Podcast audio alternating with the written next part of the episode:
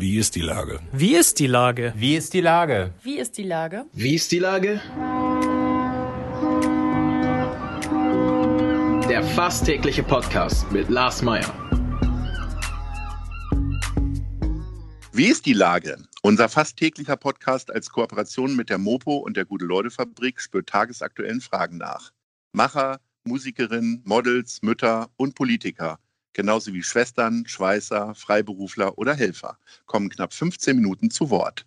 Die Auswahl ist rein subjektiv, aber immer spannend und überraschend. Mein Name ist Lars Meyer und ich rufe fast täglich gute Leute an. Unser Partner, der das diese Woche möglich macht, ist das Planetarium Hamburg im Stadtpark. Herzlichen Dank. Heute befrage ich den Sky-Moderator Patrick Wasserzieher. Ahoi, Patrick. Moin, moin, Lars. Lieber Patrick, in der Hymne des FC Bayern Stern des Südens heißt es, ob Bundesliga im Pokal oder Champions League. Ja, gibt es denn was Schöneres als einen Bayern-Sieg? Glaubst du an das Triple in der Sonne Portugals? Ich glaube, dass die Bayern auf alle Fälle der, ja, der Top-Favorit äh, in dieser Saison sind. Man kann es in der Champions League, die ich schon seit vielen Jahren für Sky begleite, nie auf den Punkt genau sagen. Dafür kommt es tatsächlich auf zu viele Kleinigkeiten, auch auf die jeweilige Tagesform und solche Dinge an. Aber die Bayern bringen alles mit um äh, die Champions League in diesem Jahr zu gewinnen. Sie sind äh, eine gewachsene Mannschaft, sie sind eine reife Mannschaft, das ist in der Königsklasse sehr, sehr wichtig. Sie haben große individuelle Klasse, denken wir an das, was Robert Lewandowski gegen Chelsea wieder abgeliefert hat. Sie haben einen sehr guten Teamgeist und sie haben mit Hansi Flick einen Trainer, der ähm, das großartig macht, seitdem er das Amt von Nico Kovac übernommen hat. Und trotzdem hat Barcelona Messi. Ist das, äh, ist das ein Vorteil oder ein Nachteil, wenn sich alles so auf eine Person konzentriert? Ja, das ist ja so eine Frage, die die Trainer immer sehr unterschiedlich beantworten. Ich habe Hansi Flick das am Samstag auch gefragt. Die offizielle Aussage ist immer, nein, nein, wir müssen es als Mannschaft verteidigen und es ist nicht nur Messi. Aber intern äh, bin ich sicher, wird schon in erster Linie der Schwerpunkt auf Messi gelegt werden. Ähm, man muss natürlich sagen, dass Barcelona mit Griezmann, mit Suarez äh, beispielsweise überragende andere Spieler hat, aber am Ende ist Messi schon der, der den Unterschied macht. Ähm, ich habe ihn mehrfach gesehen und es ist, ähm, es ist ein Geschenk, Messi spielen zu sehen. Er ist für mich wirklich einer der größten Fußballer aller Zeiten. Ob er am Freitag dann in der Lage ist, den Unterschied für Barcelona auszumachen, wird man sehen. Es werden jetzt alle Spiele, ähm, alle Paarungen in einem Spiel entschieden. Ähm, sind die anderen Sachen für dich auch so klar wie Kloßbrühe? Also Bergamo gegen Paris? Also bei Bayern ist es, also damit wir uns richtig verstehen, das ist keine klare Sache am Freitag. Ja. Ich glaube, ich sehe Bayern als leichten Favoriten, aber genau aufgrund der Tatsache, dass es nur ein Spiel gibt in diesem Turniermodus, ist selbstverständlich Barcelona als europäische Spitzenmannschaft in der Lage, auch Bayern zu bezwingen. Ich glaube, dass mehr für Bayern spricht als für Barcelona. Dennoch äh, ist das äh, alles andere als ein Selbstgänger und in den anderen Spielen äh, würde ich sagen, äh, Manchester City ist für mich neben Bayern doch der Favorit im Wettbewerb. Diese Mannschaft hat sich auch unter Guardiola sehr entwickelt. Paris Saint-Germain sehe ich auch ähm, doch leicht im Vorteil gegen Bergamo. Und bei Leipzig muss ich ehrlicherweise sagen, ähm, sehe ich nur Außenseiterchancen gegen Atletico Madrid. Im Grunde ist die äh, Bayern-Linie doch die weitaus stärkere. Ne? Also Paris ja, das, kann da so ja. leicht reintänzeln ins Finale. Ne? Ja. ja. Paris ist ja auch faszinierend. Hier in, in Deutschland kommt immer rüber oh, ein bisschen Theater und Tuchel kommt mit den Stars nicht ganz so klar. Ich war bei dem Spiel Paris gegen Dortmund. Das war schon das erste dieser sogenannten Geisterspiele. Habe auch mit Tuchel zwei Interviews geführt. Also das ist natürlich sehr, sehr äh, ambitioniert für einen Trainer, ein solches Star-Ensemble zu dirigieren, aber es lohnt sich auch. Du hast mit Mbappé, mit Neymar natürlich wahnsinnig gute Spieler. Frage bei denen ist immer, stimmt die mannschaftliche Geschlossenheit?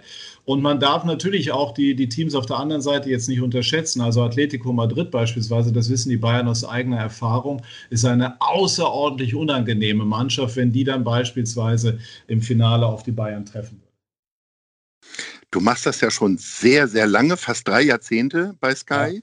Ja. Ähm, so lange schon, ne? Das muss man sich mal vorstellen.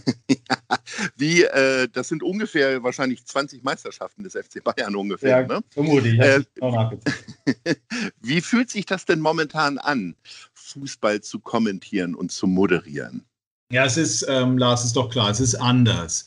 Es ist, ähm, wenn du jetzt am, am Freitag ein Spiel Barcelona-Bayern, das elektrisiert mich auch nach all diesen Jahren natürlich immer noch. Ich finde auch diese Turnierform sehr interessant und dennoch fehlt uns allen die Atmosphäre durch die Zuschauer im Stadion. Das ist doch überhaupt gar keine Frage. Aber es ist das, was in der jetzigen Zeit möglich ist. Der Fußball an sich, das ist, finde ich, schon eine Erkenntnis, ist mindestens genauso gut wie vorher. Also man sieht auch gerade bei den Bayern, ist es einfach so, die Klasse ist so groß, die spielen sie aus, egal ob Zuschauer da sind oder nicht. Aber wie alle Fußballfans sehne ich mir den Tag herbei, an dem wieder Zuschauer ins Stadion dürfen. Allerdings nur dann, wenn es sicher für alle ist. Und bei der Gelegenheit, wie alle, wünsche ich mir natürlich auch, dass wir irgendwann äh, einen Impfstoff finden und äh, das Leben im positiven Sinne wieder zurückhaben, das es vor Corona gab.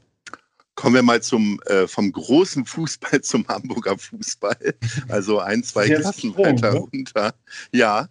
Äh, wie siehst du denn da die Zuschauersituation? Würdest du tatsächlich dann, ich weiß gar nicht, wie sich das anfühlt, mit 15.000 Leuten ähm, im, Vol im, Volkspark zu sein mhm. oder mit, äh, ich weiß gar nicht, wie viel beim, bei St. Pauli zugelassen mhm. sind. Ja, äh, beide ja Vereine kennen ja eigentlich nur ausverkauft. Also egal wie gut oder Klar. schlecht sie dann irgendwie spielen. Das ist ja, ja und ist ja auch schon ein Faktor für beide Vereine. Ne? Ja, auf alle Fälle. Es ist ja jetzt völlig unklar, in welcher Form auch die einzelnen Vereine das versuchen umzusetzen, was dann die lokalen Gesundheitsämter dazu sagen und so weiter und so fort. Klar ist, dass die, die Sicherheit für alle Beteiligten alleroberste Priorität hat.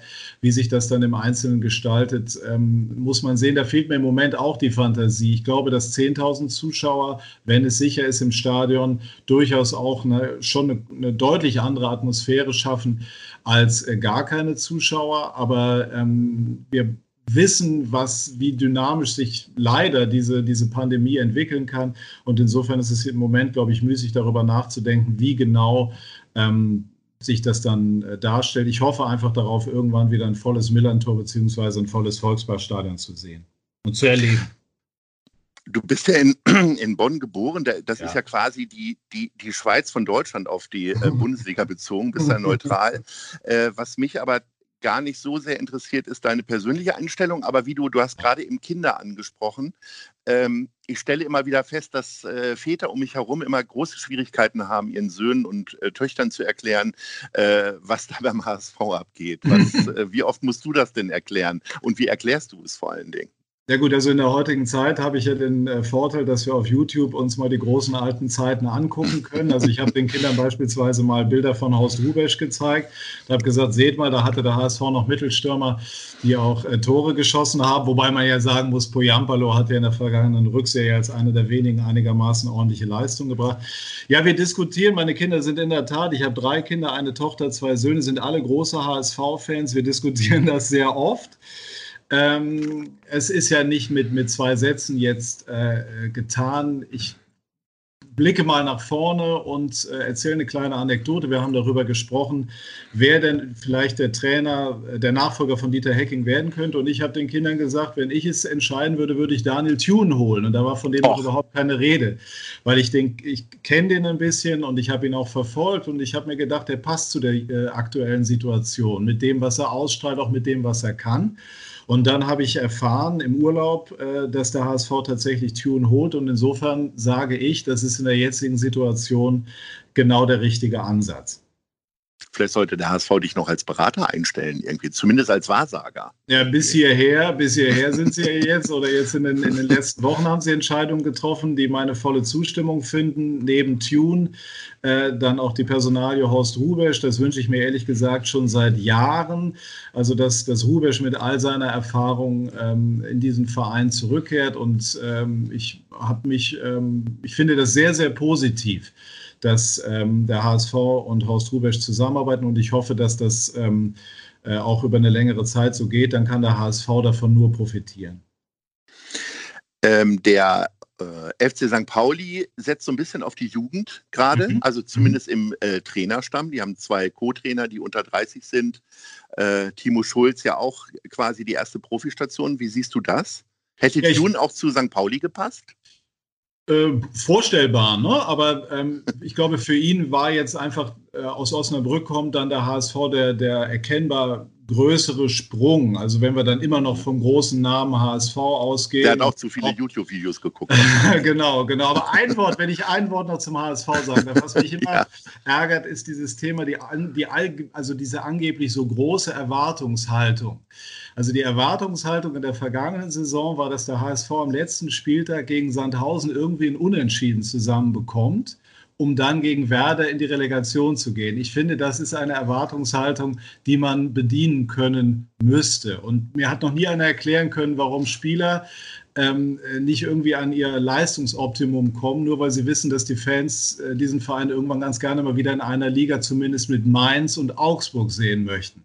Also ich finde, diese Erwartungshaltung, diese vermeintliche, äh, muss man eher anders umschreiben, nämlich auch mit Leidensfähigkeit der Fans, die seit Jahren dorthin gehen, Abstiegskampf beziehungsweise zweite Liga erleben und dennoch, wenn es irgendwann wieder möglich ist, mit 57.000 Fans in dieses Stadion gehen werden. Bei St. Pauli ähm, habe ich, finde ich, die Personalie Schulz, ohne dass ich ihn persönlich äh, kenne, oder gut kenne, sehr gut, sehr sinnvoll. Ähm, ich hatte äh, bei Lukai den Eindruck, dass das überhaupt nicht mehr passte. Ich fand auch dessen Auftreten äh, sehr negativ. Ich weiß genau nicht ganz genau, was er damit bezweckt hat, aber es war nicht wirklich zielführend.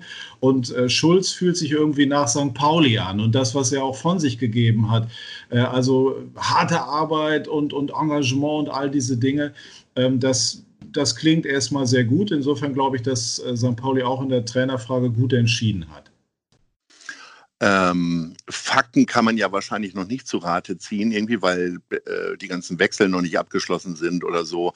Aber äh, sind beide Trainerentscheidungen für dich ein Hinweis darauf, dass es besser laufen sollte? Also der HSV tatsächlich unter die ersten drei kommt und St. Pauli vielleicht mal wieder einstellig wird?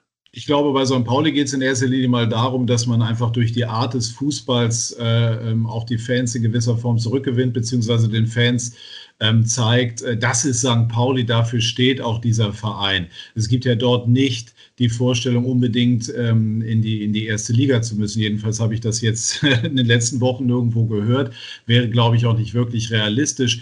Aber, aber temperamentvoller, leidenschaftlicher, auch kampfbetonter Fußball. Äh, ich denke schon, dass, dass Schulz ähm, dafür steht mit seinem Trainerteam.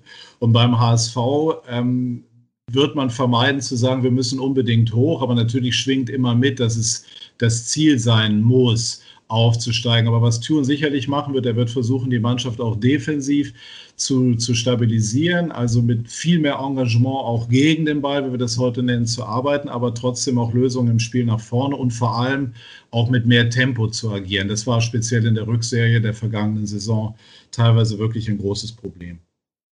Wie sieht denn deine persönliche Vorbereitung jetzt eigentlich diese Woche aus? Du bist ja quasi schon dein eigenes Kompendium, ne? wenn man so lange ja. diese ganzen Sachen macht. Du äh, bist ja dein eigener YouTube-Kanal sozusagen im Gedächtnis. Nee, aber äh, Spaß beiseite. Was, äh, werden dann einfach alle Fußballseiten durchgelesen oder ähm, verlässt du dich da auch ein bisschen auf deine Intuition und dann quasi am Ende nur noch, was dann äh, an Aufstellung dir angeboten wird? Nein, also jetzt ist es zunächst mal so, dass ich, ähm, ich habe vergangenen Donnerstag für Sky eine, eine große Sendung zur Champions League zum Restart moderiert. Dadurch habe ich mich automatisch sehr intensiv wieder mit allem befasst und war am Samstag beim Spiel der Bayern. Am Mittwoch äh, geht es dann für mich nach Lissabon zum Endturnier und natürlich bereite ich mich intensiv vor. Die, weder die Champions League noch die Bundesliga sind jetzt wirklich Neuland für mich, das ist klar. Das geht jedem so, der schon lange dabei ist. Das heißt, ich äh, bin ja permanent, äh, informiere mich permanent durch Konsum der Medien, aber natürlich auch durch persönliche Gespräche mit Beteiligten oder mit äh, Kollegen aus der, aus der Journalistenbranche und so weiter. Ähm, ich schaue mir tatsächlich auch nochmal die Mannschaften auch nochmal ähm, an, äh, mit dem wir es jetzt ähm, zu tun haben, sprich jetzt konkret Barcelona. Äh, und dann ist es am Ende so, dass in der Tat auch äh, natürlich ein Erfahrungsschatz irgendwo da ist, aber mich alleine darauf zu verlassen, das würde dann in der heutigen Zeit nicht reichen, sondern ähm, mir hat mal ein altgedienter Kollege vor vielen Jahren gesagt, also 90, äh, 95 Prozent der Vorbereitung kann man eigentlich in dem Moment, wo die Sendung losgeht, vergessen, aber wichtig ist es trotzdem. Ja. Nun ist es diesmal alles anders, äh, haben wir ja schon gehört, äh, äh, wie bei normalen Champions League-Spielen. Vor allen Dingen bist du jetzt tatsächlich länger als eine oder zwei Nächte in einem mhm. Ort. Freust du dich auch ein bisschen auf Lissabon? Ja, zwiegespalten. Ne? Also man kann das jetzt nicht ganz ausblenden, das muss man schon ehrlicherweise sagen. Auf der anderen Seite bin ich ein Mensch, der, äh, der, der jetzt nicht ängstlich ist. Ich bin sorgsam, ich achte auf die, auf, die, auf die Regeln, die ich auch für richtig halte und ähm, bin da insgesamt dann ähm, eigentlich guter Dinge, dass, dass man da gesundheitlich ähm, gut durchkommt. Es, wir müssen ja alle versuchen, das Leben auch wieder in irgendeiner Form mit Augenmaß in Gang zu setzen. Meine Kinder gehen ja auch wieder in die Schule. Und ansonsten muss ich sagen, Lissabon als Stadt ist, ist super. Ich bin da ein halbes Dutzend Mal schon gewesen, teilweise privat, teilweise beruflich. Und diese Stadt ist, ist, so eine wunderbare Mischung aus Nostalgie, aus Melancholie, aber eben auch aus Moderne, aus Aufbruch und wunderbares Wetter. Aber ich äh, vergesse nicht, dass ich in erster Linie dienstlich da bin. Aber insgesamt äh, fühlt es sich schon gut an. Ne? Also tolle Fußballspiele, die mich erwarten, da bin ich sicher. Und das in dieser, in dieser Kulisse, also da steht das Thema Corona dann gedanklich eher weiter hinten es wird nicht wenige geben, die dich dafür beneiden, in so einer schönen Stadt zu sein, dort Darauf zu arbeiten und dann auch noch die ganzen Spiele zu gucken. Lieber Patrick, so das war's schon mit uns beiden. Ich wünsche dir eine ganz wunderbare Zeit in Lissabon und hoffe, dass wir uns bald wieder hören. Ach, Gern geschehen. Ciao.